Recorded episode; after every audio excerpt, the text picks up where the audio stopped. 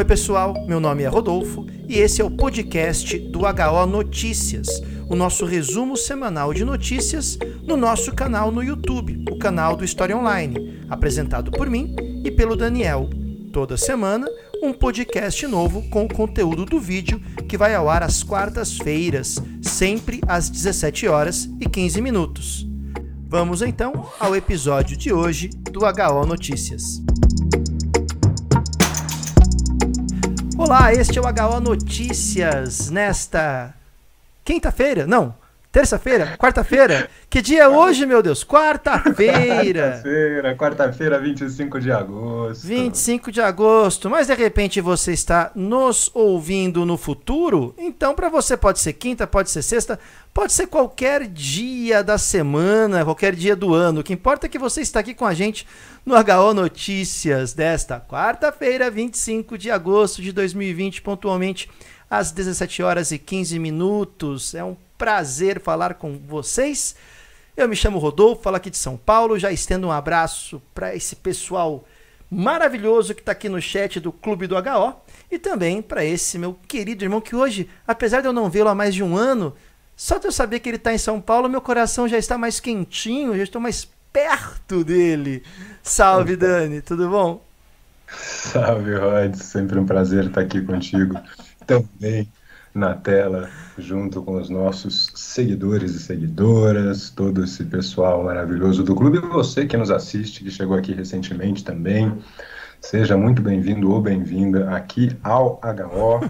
Vem conhecer o canal, tem bastante coisa e tem quartas-feiras, sempre nesse horário, o nosso HO Notícias, que já mudou, ele era na hora do almoço, mas a gente deu uma mudada e vai mudar de novo e a gente vai avisando vocês. Parafraseando a, a Jimmy aqui, what a week, Captain! é, é só quarta-feira, né? Mas vamos lá. Obrigado, viu, Adime? Obrigado pela referência. Pessoal, antes de começarmos aqui o tema de hoje, trataremos sobre a crise hídrica a partir de um relatório do Map Biomas que foi publicado, muito interessante, alguns recadinhos do coração para todo mundo. Você já sabe que nós estamos com uma parceria com a Orelo, um aplicativo, um agregador de podcasts que tem uma vantagem muito grande para a gente. Sempre que você ouve nossos podcasts pelo aplicativo da Orelo, sem pagar nada, só baixando gratuitamente o aplicativo e dando play em cada episódio de nosso podcast você já está contribuindo com HO. Pinga um din-din na nossa conta, cai um faz-me rir pra gente. Então é muito legal apoiar o seu. E não só a gente, todo mundo que está lá na Aurelo, você ouve pela Aurelo, o pessoal ganha uma graninha. E também, se você gostar muito do HO, tem conteúdos exclusivos no podcast da Aurelo. Aí você pode entrar como apoiador por módicos R$ 8,99, você já está ajudando o HO. E tem um outro nível, se você ama o HO, adora o HO, né, gosta de ouvir os podcasts com a voz de Daniel fazendo a ASMR, você pode também pagar R$ reais no nível HO Pacas, bicho, né, que é o nome do nível que nós demos para quem gosta mesmo do HO. QR Code tem na sua tela, então se você estiver vendo no Smart TV, num tablet, aponta aí o celular para o QR Code com a câmera aberta e você já pode baixar o aplicativo da Orelo, tá bom? Aproveita e segue o pessoal da Orelo nas suas redes sociais, segue ali no, no Instagram, no Twitter. É muito legal, eles sempre estão divulgando o conteúdo dos parceiros, né, Daniel? É isso, né? Perfeito. Fiquem aí, né? Ligados, sempre que for ouvir, ouça pelo Orelo, que já é uma ajuda enorme para o canal. Hoje mesmo foi para o ar um podcast sobre Hong Kong. Para que você que gosta de podcast, né, a gente grava alguns conteúdos exclusivos justamente porque é diferente do vídeo, né, a gente não tem o recurso visual. Por outro lado, também muito mais fácil de acompanhar. Nós temos aí relatos de pessoas que fazem as suas compras, a faxina de casa, a sua ginástica, ouvindo os nossos podcasts. Para a gente é um prazer saber que a gente acompanha vocês nesses percursos aí da vida. Muito legal, né? Tem louco para tudo. Se querem ouvir a gente para fazer exercício na esteira, estamos juntos. Vamos começar a dar apoio para vocês. Isso, vai lá, corre, tá bom. HO Fit. HO Fit também. Olha, mais uma ideia. Brainstorm é uma coisa fantástica. Mas vamos lá. Agora é sério, pessoal. Vamos começar o tema de hoje falando sobre este relatório que a Map Biomas publicou, chamado A Dinâmica da Superfície de Água do Território Brasileiro, publicado agora em agosto de 2021. Aí do lado da tela você tem a fonte, a referência, na descrição da live também. Um relatório que é produzido por um pool de pesquisadores, de agências que fazem o um monitoramento sobre a condição hídrica do Brasil. O primeiro ponto, né, Dani? A questão hídrica do Brasil não é um assunto exclusivamente nosso. Ele é um assunto mundial, porque o Brasil responde por aproximadamente 12% de toda a água do planeta, em termos de água doce. 12%. É uma quantidade exorbitante de água. Então, num cenário em que assistimos no mundo inteiro a questão hídrica se tornando cada vez mais complexa, o Brasil se torna uma chave de interesse, não só econômico, pois sabemos que as fontes hídricas são também exploradas economicamente e são aí cobiçadas por muitos investidores e tal, até como uma commodity, mas também porque a previsão é que essa crise se expanda e o Brasil, contendo 12% dessas reservas, se torna um, uma peça fundamental na geopolítica, no tabuleiro aí dos próximos anos. Concorda, Dani? Perfeito, nós temos muitos exemplos. Hoje mesmo eu li uma reportagem, se não me escapa a memória, porque a memória anda meio falha da BBC, mas falando justamente de seca em Madagascar, como a mudança climática. E para quem está chegando agora, a gente deve ser a terceira ou quarta live que a gente faz sobre questões climáticas. A gente falou de várias questões climáticas ao longo desse ano, do final do ano, pra, né, do ano passado para cá. Quem quiser fazer um apanhado geral, vale a pena. Se você for membro do clube, você pode acessar essas lives gravadas. Mas está lá, seca em Madagascar por causa da mudança do regime de chuvas, questões vinculadas ao Sahel, é, existem questões que são geopolíticas, gente, são econômicas, são de preocupação interna e às vezes até externa. Há um momento em que um processo de desertificação desloca populações e essas populações vão para onde? E aí você começa, por causa de uma questão natural, a ter um problema que pode se transformar num problema geopolítico.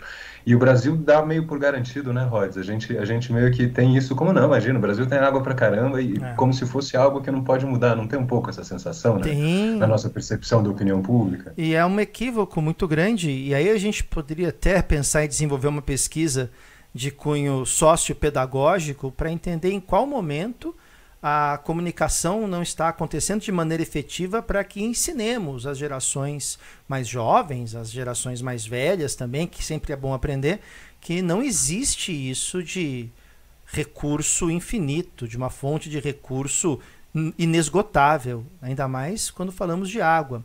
O Daniel, nas aulas dele aqui do Atualidade, de Atualidades no Humanidades, tratou a questão da água e mostrou para vocês aí do, do curso de revisões como o consumo de água é exorbitante, é enorme dentro de uma lógica de cadeia produtiva.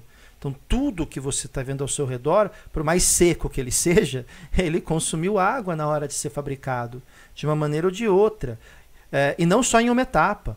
Né? Porque, é claro, se você pensa que esse produto que está aí na sua frente ele foi transportado para fabricar carro, consome água para refinar combustível consome água, para fabricar pneu consome água.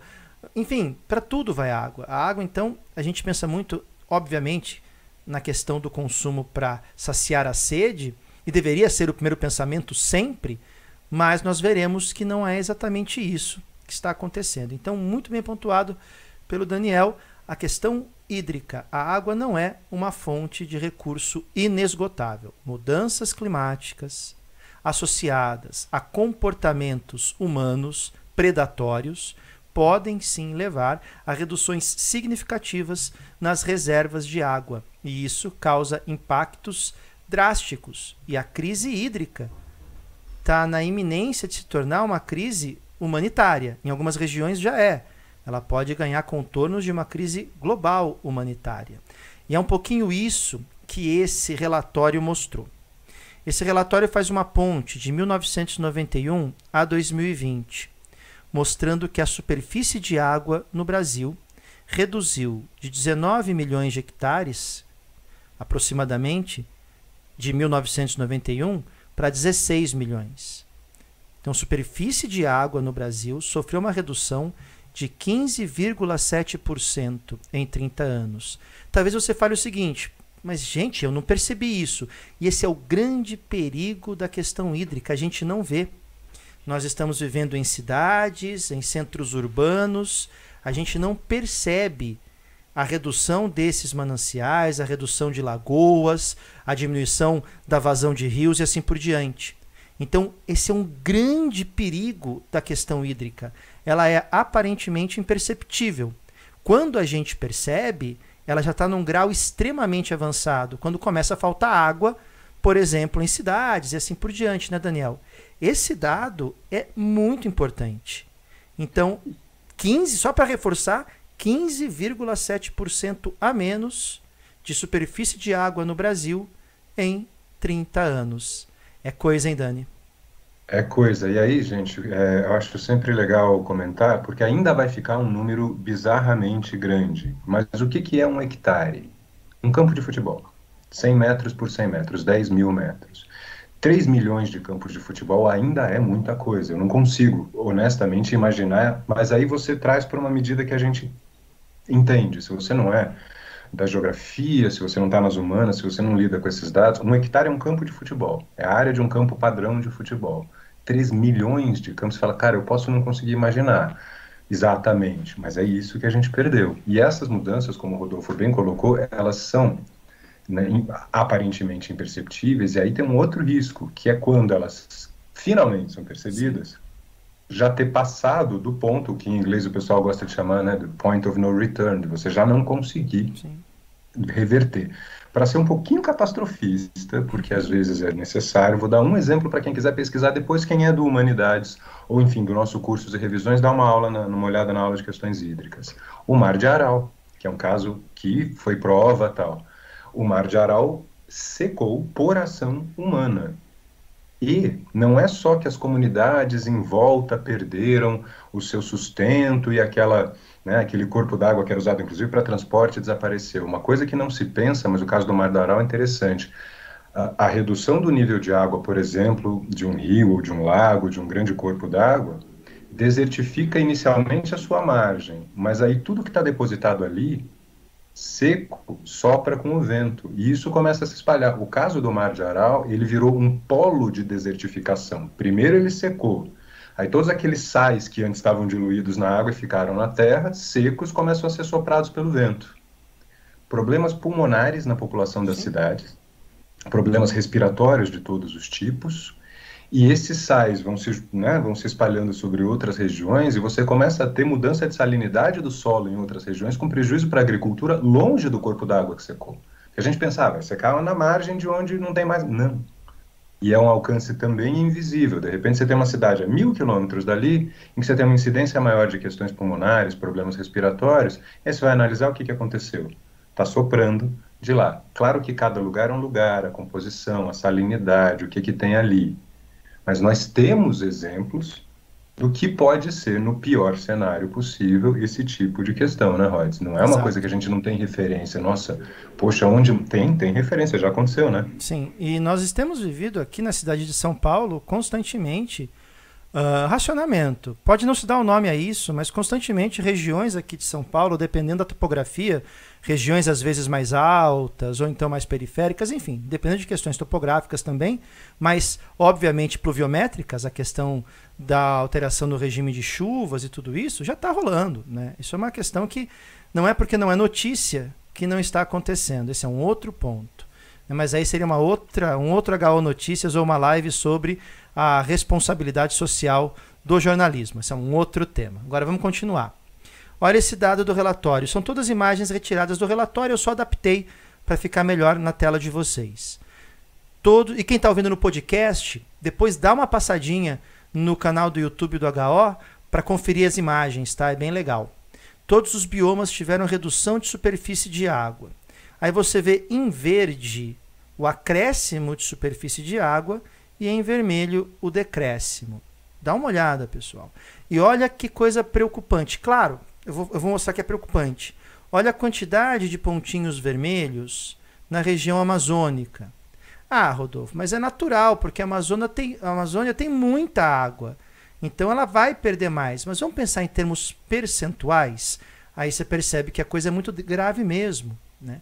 Então, esse mapa dá uma dimensão visual do que está acontecendo. Agora vamos lá, vamos para números. A Amazônia teve uma redução de superfície hídrica de 10,4%. Na Caatinga, 17,5%. Vamos aos números. No Cerrado, menos 1,3%. Mata Atlântica, menos 1,4%. Pantanal, 68% em 30 anos.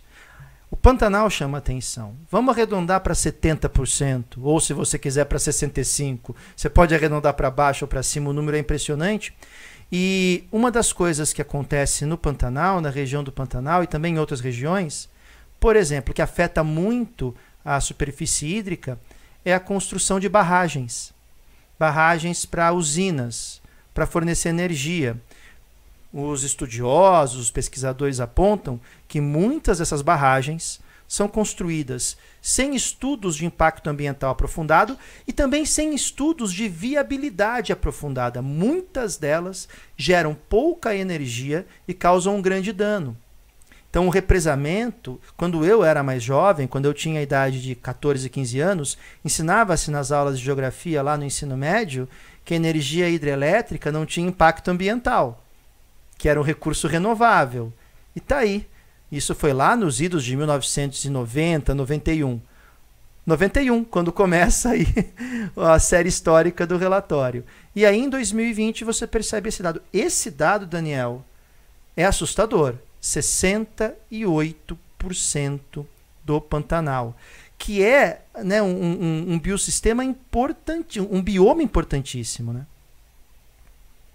E profundamente dependente, inclusive, né, as pessoas dependem dessa água, não só pela questão da moradia. E aí eu vou até estender a gente falando do Pantanal e falando também um pouco aí de, de Amazônia. A gente tem dois depoimentos no chat muito interessantes e eu gosto de uma expressão que eu usei também no curso que eu queria trazer para vocês.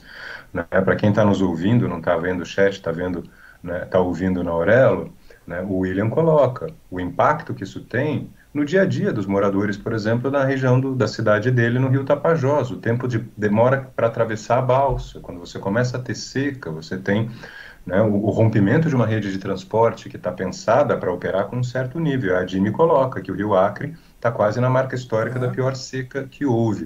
Uh, as, os corpos d'água, gente, os rios, eles são também, e aqui não é só rio, a gente está falando da água como um todo, mas eles são sistemas hidrossociais. Você desenvolveu uma sociedade em torno deles, um modo de vida, inclusive de transporte, uma cadeia logística, uma cadeia econômica, que pode sofrer severamente. E o dado, como o Rodolfo colocou, não importa se você arredonda para baixo ou para cima, que seja, vamos lá, que seja 65% caramba, 65% de redução, fora o impacto nas espécies, né? E é. tudo que a gente tem ali de riqueza de fauna e flora, que ainda é até desconhecida, essa é uma outra discussão sobre né, a devastação ambiental, quer dizer, o que que não, né, o que será que a gente não está perdendo sem nunca sequer ter descoberto, sem nunca sequer ter encontrado, Ixi, dá para pensar em tanta coisa a partir disso, né, Rods? Se a gente passa para a biotecnologia, para a ciência, o que, que a gente tem de recurso aí que de repente está sendo perdido, quer dizer, impacto direto sobre a economia, sobre as vidas das pessoas, Sim. sobre regiões distantes, sobre a ciência, sobre cura para doenças, tudo isso ameaçado por conta de uma mudança dessa. 65% é, é, é demais em qualquer cenário, sob qualquer argumento, não é não, Rodolfo? O, o Rio Negro, na Amazônia, perdeu 22% de superfície desde os anos 90. Esse dado. O São Francisco, 10%. Aí tem uma declaração aqui do Carlos Souza, pesquisador da MAP Biomas, que fala o seguinte, abre aspas: Mudanças no uso e cobertura da terra, construção de barragens e de hidrelétricas, poluição e uso excessivo dos recursos hídricos para a produção de bens e serviços alteraram a qualidade e disponibilidade da água em todos os biomas brasileiros. Quando eu era mais jovem, eu ouvia falar da qualidade da água, mas nunca uhum. se questionou a falta da água. A água está poluída. Agora está poluída e não tem. então, é, qualidade e disponibilidade. Ao mesmo tempo, secas extremas e inundações associadas às mudanças climáticas aumentaram a pressão sobre os corpos hídricos e ecossistemas aquáticos. E aí a gente tem que pensar o seguinte: numa determinada região, faltando o recurso hídrico, daqui a pouco vai ser a segunda parte da live, a gente começa a falar sobre conflitos hídricos. Uhum. Quando dentro de uma região não há recursos hídricos suficientes para todos que habitam aquela região. Essa é uma definição de conflito hídrico. A gente olha aqui, nove regiões hidrográficas perderam superfície de água entre 1920, desculpa, 1990 e 2020. Aí você vê a tabela com os índices. Esses dados são chocantes, são. Mas quando a gente olha na tabela, a gente tem uma visão fria dos números. Uhum. Aí a cartografia ajuda. Aí a cartografia ajuda. É nítida a tendência de perda de subbacias hidrográficas, segundo o relatório. Olha esse dado. Das 76 subbacias hidrográficas, né, perderam superfície de água nas últimas três décadas. 76, que equivale a 71% das bacias hidrográficas aí. Quer dizer, Daniel, olhando o mapa, pensando que o vermelho está né, tá indicando perda de, de, de, área de bacias, subbacias, e que o azul né, ganho, é sistêmico, né? É, e até apelando para o senso comum, mais senso comum, gente. Olha onde está mais vermelho. Né? Altíssima floresta amazônica e Pantanal, quer dizer, né? Mesmo sem estudos muito avançados, sem muito número, só de bater o olho nesse mapa, e aí é. eu concordo contigo, Rosa, a cartografia, é justo quando você pensa em Pantanal e Amazônia, você pensa em quê? Né? Num cenário, claro, verde, natureza e água. E é justamente aí o impacto maior. A gente está, inclusive, nós estamos numa semana de, de questões ambientais, de parques estaduais pegando fogo, e assim, pega fogo também porque né? Não pensem, é claro que é da época do ano e da estiagem e né, da ação humana, mas esse solo incerto, claro que não dá para generalizar, tem que ver cada parque, mas a falta d'água irrigando aquele solo certamente torna a questão pior. Então, se a gente olhar em volta, é só, é só notícia alarmante nesse sentido, não dá para deixar é, de olhar para isso. Mas o relatório é alarmante, mas ele traz dados desde 91. Uhum. Então, é que nós estamos numa situação Acumulou, né? Que acumula durante três é décadas. Massa crítica. Né? 23 estados tiveram redução de superfície de água entre 1990 e 2020. O que é quase todo mundo, né? Exato. O verde mostra acréscimo, o vermelho decréscimo. A situação do Pantanal é, você olha o mapa, você fala, gente, nos estados Mato Grosso e Roraima, a redução alcançou 50% em 30 anos perder metade de superfície de água, metade em 30 anos. E o Daniel colocou uma coisinha lá no início da live que é muito importante. Esses processos, eles chegam num ponto que eles são irreversíveis. Eles podem ser revertidos, mas depois de muito, muito, muito tempo. Então, é uma situação extremamente preocupante muito da propaganda de que o Brasil tem recursos abundantes, tudo isso, a gente ouviu muito isso. Eu cresci ouvindo isso, acho que. É, a, gente foi, a, gente foi, educado assim. A gente foi educado assim. Né? No Brasil, a água sempre foi um recurso muito barato. Eu não estou falando que tem que ser caro, não. Não é isso. Mas é um recurso que. A educação do uso dos recursos e tudo isso. Então, assim, só para mostrar mais dados aqui, né? Para a gente não não demorar muito com a exposição dos dados. Mato Grosso do Sul teve a maior redução da superfície de água na série histórica, de 1 milhão e 371 mil hectares para 589 mil hectares. Uma redução de 57%. 57%. Quando você volta para o mapa do Brasil, 70% dos municípios do Brasil tiveram redução na superfície de água nas últimas três décadas. E essa tabela mostra o top 20. Gente, é município, é gente morando, né, Daniel? É água é. para beber, é água para tomar banho, é água para dar descarga. E daqui a pouco a gente vai pensar na questão do saneamento básico. Uhum. Dani, 70%. E se, se você falou, você falou que você foi alarmista, eu acho que você foi realista. Não, e a gente tem que pensar também, pensando nesses sistemas que são sistemas hidrossociais, hidrossocioeconômicos, se você quiser, gente. Porque aí se cria um outro problema. Né? Você está criando uma estrutura para sustentar todas essas pessoas e vai faltar o recurso. Quer dizer, se você deixa acumular, a gente vai falando que a coisa vai se acumulando, que o cenário né, vai atingindo uma certa massa. Depois que você amplia uma cidade, amplia o consumo, instala, aí você tem as pessoas instaladas ali e isso torna toda a dimensão política mais complicada. O que, que você faz? Desaloja as pessoas porque não vai ter mais água. Você desliga uma hidrelétrica e abre a barragem porque aquela barragem está atrapalhando. Bom, e a energia, entende? Você também não pode chegar para as pessoas e dizer, olha gente, tchau, tchau, tchau, vaza, porque aqui a gente vai desligar. Né? As pessoas construíram a vida delas ali, nossa, se, a gente começar a abrir essas portas e desdobrar esses temas, os impactos são impressionantemente amplos, vastos, é um negócio que vai muito longe. O Vitor coloca aqui no chat a questão do sequestro de carbono pela Amazônia, que tem sido reduzido muito essa capacidade. Inclusive, uh, relatórios mais recentes mostraram que a Amazônia parou de sequestrar carbono e começou a emitir por conta das queimadas, que isso altera também o comportamento de rios, exatamente porque é um sistema que é interrelacionado. Né? Bom, pessoal, o relatório está disponível para vocês. O link está aí, eu deixei o link também da Map Biomas aqui na, na descrição da live. Então, se você está ouvindo aqui na Aurelo, você pode passar no canal do YouTube e pegar também o link. Tá bom? Tem muito mais informação, mas essa primeira parte era para comentar isso aí, tá bom? Então tá aqui as informações né, dessa, desse relatório para você consultar, tá bom? Agora a gente passa para um outro relatório. E este relatório não é um relatório independente, é um relatório do próprio governo federal. Você vê ali o símbolo do governo federal Agência Nacional de Águas, é a conjuntura Recursos Hídricos Brasil 2020. Vamos lá.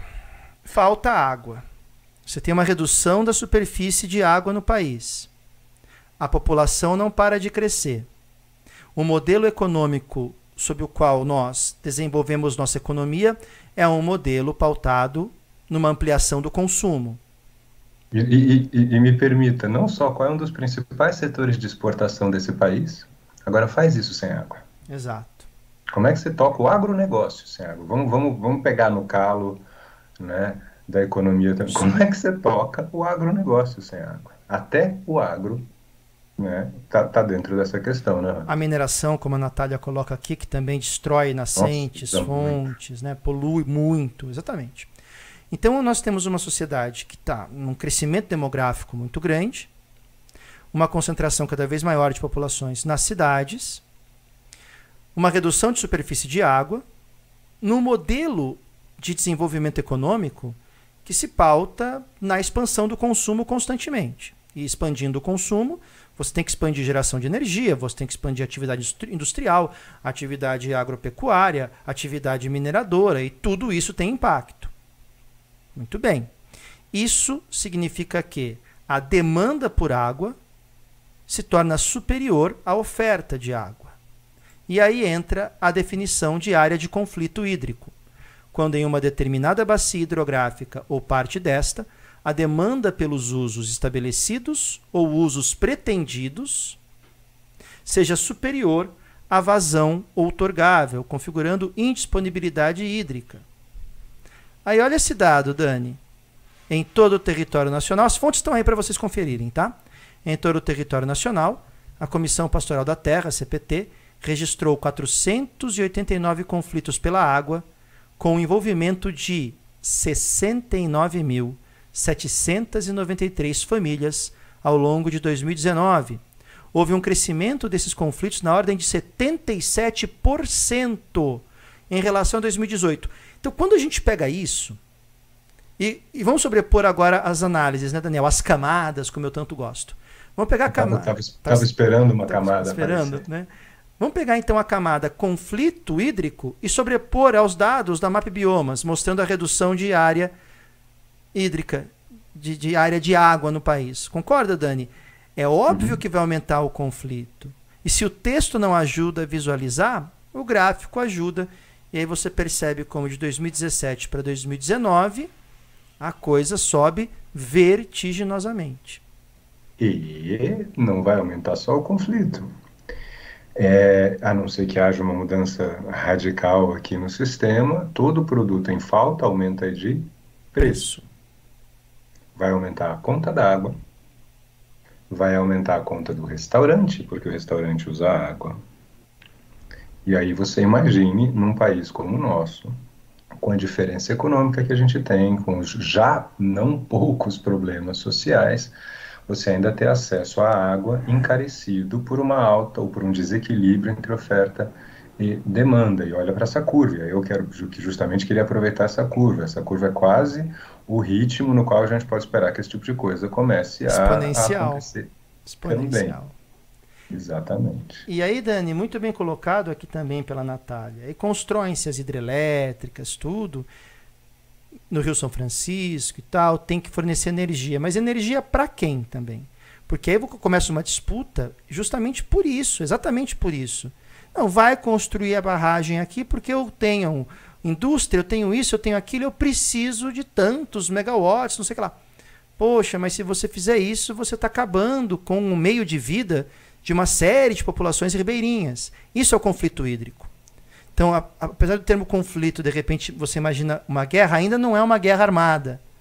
Não estamos ainda no Mad Max, mas a coisa vai um pouquinho por aí. Vamos dar uma olhadinha por região. Conflitos pela água por região em 2019. Olha que interessante. No Nordeste, concentrou 47,85% dos conflitos. E o Sudeste, 34,76%. Sudeste forte atividade econômica. Né? Não, é, não é São Paulo que gosta de bater no peito e falar que é a locomotiva do país? Muito bem. Isso tem um custo hídrico altíssimo. E aí começa o problema dos conflitos por água. Então, Dani, acho que aí é muito interessante, porque talvez tenhamos dois cenários né, para analisar. Os conflitos que acontecem no Nordeste, muito bem descritos aqui no chat pela Natália, e os conflitos aqui no Sudeste também. Sim, e aí ainda pegando o gancho da Natália, Natália, de forma alguma é, eu estou aproveitando a sua pergunta, a resposta não é direcionada a você, mas uma questão que o Rodolfo coloca, que é a questão do consumo, e que a gente sabe que incomoda algumas pessoas. Uhum. Eu uso esse dado, esse dado você consegue acessar em vários lugares também, procure por pegada hídrica dos produtos. Uma calça jeans, para ser fabricada, precisa de 8 mil litros de água. Todo o processo para plantar, né, as, as fibras, as plantas que vão dar origem àquela fibra, não sei o quê, e a tinta, e o processo de lava, 8 mil. É, é claro que a gente tem mil discussões a respeito de cada setor econômico, mas o consumo, aí a gente tem uma janela para o consumo. Quando a gente fala de você fala, poxa, mas as pessoas têm que comer, têm que comer, claro. Mas a gente tem desperdício de alimentos no mundo inteiro, e se você troca de calça cada vez que a coleção desatualiza, porque primavera, outono é diferente de né, sei lá, inverno outono é diferente de primavera verão, são 8 mil litros d'água numa roupa que podia durar 20 anos e de repente está deixando de ser usada. Então tem toda uma lógica. Quando a gente fala de consumo, é disso, gente. Tem água no processo industrial, como o Rodolfo colocou lá no começo, para fazer seu telefone.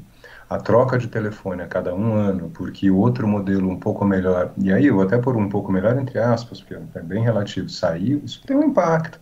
Quando a gente fala de padrão de consumo, é disso que a gente está falando. Então a pergunta da Natália é ótima, né?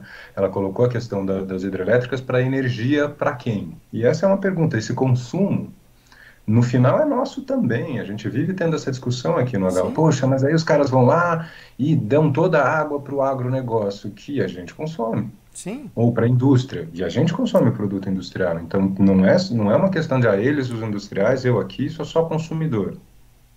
É, o, o, que, o que se coloca é que geralmente as campanhas publicitárias de conscientização por parte, por exemplo, de autoridades públicas tendem sempre a olhar para o consumidor final. Exatamente. E aí sim eu entendo que existe uma assimetria.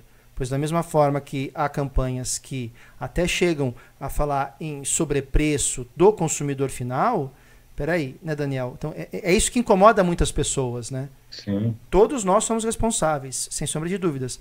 Mas a é. impressão é. que dá pelas campanhas publicitárias de conscientização ah, é, é, que nós, consumidores é. finais, somos os únicos responsáveis por isso. Toma menos banho aí que resolve o problema. Não. É. Ao tempo não é mantendo um sistema produtivo de consumo como a gente tem, e aí entra a nossa parte, sim, que a gente vai conseguir é. resolver isso. É uma questão de escolha de qual sociedade nós queremos para o futuro. Me parece uma escolha um tanto quanto árida, me desculpem, né, o infeliz trocadilho. E por último, eu trago mais um dado interessante para a gente fechar a questão. Quando falamos da falta de recursos hídricos, uhum. a gente está falando de um problema diretamente ligado ao saneamento básico. Olha esse dado. No Brasil, a possibilidade de transmissão via feco oral, transmissão de doenças, é preocupante, visto que cerca de 96 milhões de brasileiros, gente, 96 milhões de brasileiros em 2000. Metade da população. Isso, 46% da população não tem acesso a serviços de coleta de esgoto. E apenas 49% do esgoto gerado no país é tratado em estações. Ainda aproximadamente 34 milhões de habitantes não é atendida pela rede geral de abastecimento. E muitas vezes buscam fontes alternativas de água. Além de estar diminuindo a área de água, você ainda tem uma poluição gigantesca, porque você não tem coleta de esgoto e tudo isso. Mas o pior, não vai ter água daqui a pouco para ofertar para todo mundo, é isso? Então a gente vai ter que fazer regiões que não terão mesmo. Quer dizer, no meio de uma pandemia que demonstrou muito, ficou muito claro os problemas de saneamento básico que o Brasil ainda vive, né? Ah, você tem que lavar a mão, tá? Eu me lembro dessa discussão no começo da pandemia. Olha, tem que lavar a mão sempre. E muita gente falando, tá, mas não tem água na minha casa, porque onde eu moro não chega água encanada. É, ou chega naquele horário, né? Ou chega naquele de... horário. É, é. Só chega num certo momento, então você tem que encher a caixa d'água num certo horário do dia, porque em outro horário não chega água, quer dizer. Então, é, só um detalhe, esses dados você pode ver é gov.br, são dados de um relatório produzido por Agência Nacional de Água, do governo federal. Não é um dado produzido pela oposição, né? porque hoje tudo se coloca de maneira polarizada. Não.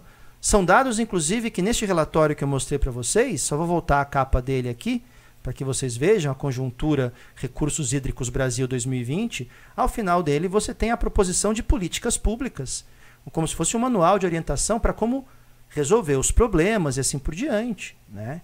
Então, é, é, é assustador a gente pensar, Daniel, o tamanho do problema. Catastrofismo, uh, pessimismo, tudo isso. Os dados são muito claros. A, a projeção é de ainda manutenção de perda de, de área hídrica, superfície hídrica no país, num cenário em que as mudanças climáticas já se fazem presentes, já são sentidas. E aí, de novo, eu reforço esse argumento.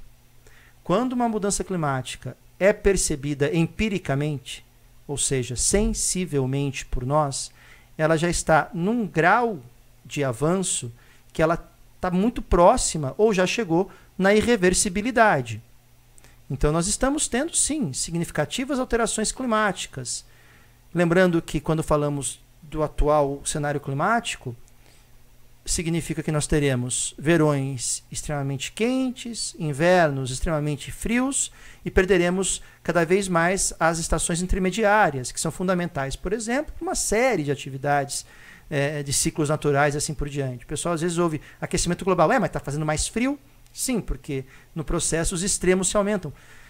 Isso altera processos de formação de furacões, isso altera regime de chuva, isso vai causando né, uma série de questões. Então, quando tudo isso é perceptível empiricamente, a gente já está num limite que talvez tenha ultrapassado a questão da reversibilidade.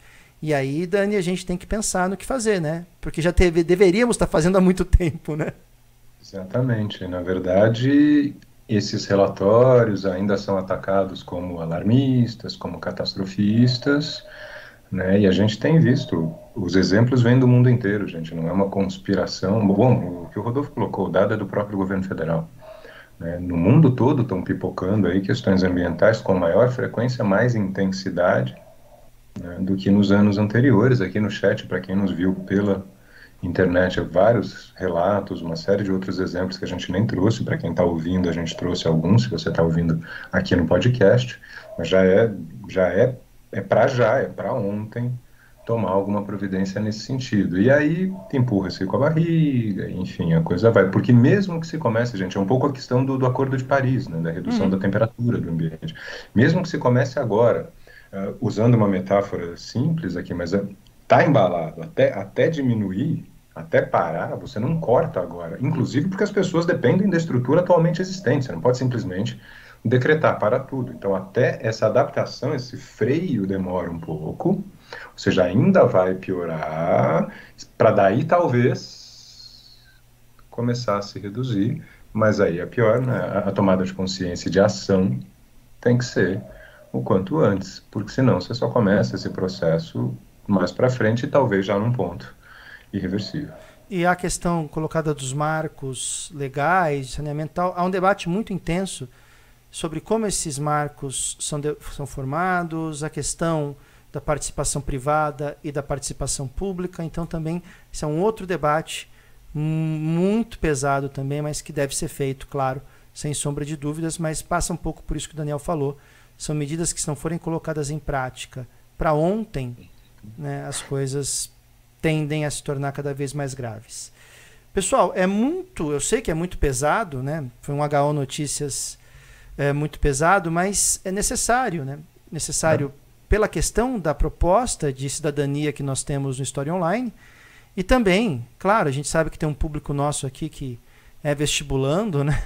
Eis um tema que. Peça concursos, é. né? Os concursos mais variados, a gente recebe mensagens de, de vários interessados em vários concursos. Então, esse é um tema que pode aparecer e esses dados que vocês têm aí são dados objetivos, dados obtidos a partir de monitoramento por satélite, por imagem. Se você entrar no site da Mapioma, você tem vários, tantos os dados crus, né, numéricos em tabelas de Excel, como também imagens, infográficos, então ajuda bastante.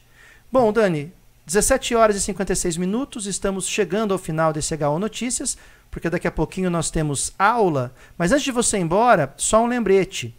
Nesta sexta-feira, também conhecida como depois de amanhã, nós teremos aula do CMHO 2021. Estamos na quarta semana, se não me engano. Né? Vamos falar, eu né, vou entrar às 8 da manhã, terminando o Império Romano e começando a falar de medievo. A Esther, eu não me lembro exatamente, em História do Brasil, mas também vai dar sequência no assunto. Eu entro às 8, a Esther entra às 10. Semi, fica, as aulas ficam todas gravadas, então se você quiser começar a assistir o curso de agora, tá valendo. Você pega as aulas gravadas anteriores e segue a programação. É só apontar sua câmera para esse QR Code está dentro do pacote de assinatura do canal do HO, do, do Cursos e Revisões, que você tem Humanidades, Revisão HO 2020, mais o SEMI, um monte de aulas aí. Então, fica aí essa, esse convite para vocês, tá bom? E se você quiser conhecer como é a aula do CMHO, a primeira semana foi aula aberta. Então, uhum. procura no nosso canal aqui no YouTube a playlist do SEMI e você vai ter lá as aulas abertas a primeira semana para conhecer o nosso trabalho. Daniel levantou o dedinho e pediu a palavra. Sim, coisa rápida, gente. Para quem já é do SEMI, para quem vier a ser, não é para a próxima semana e depois a gente vai fazer uma breve pausa.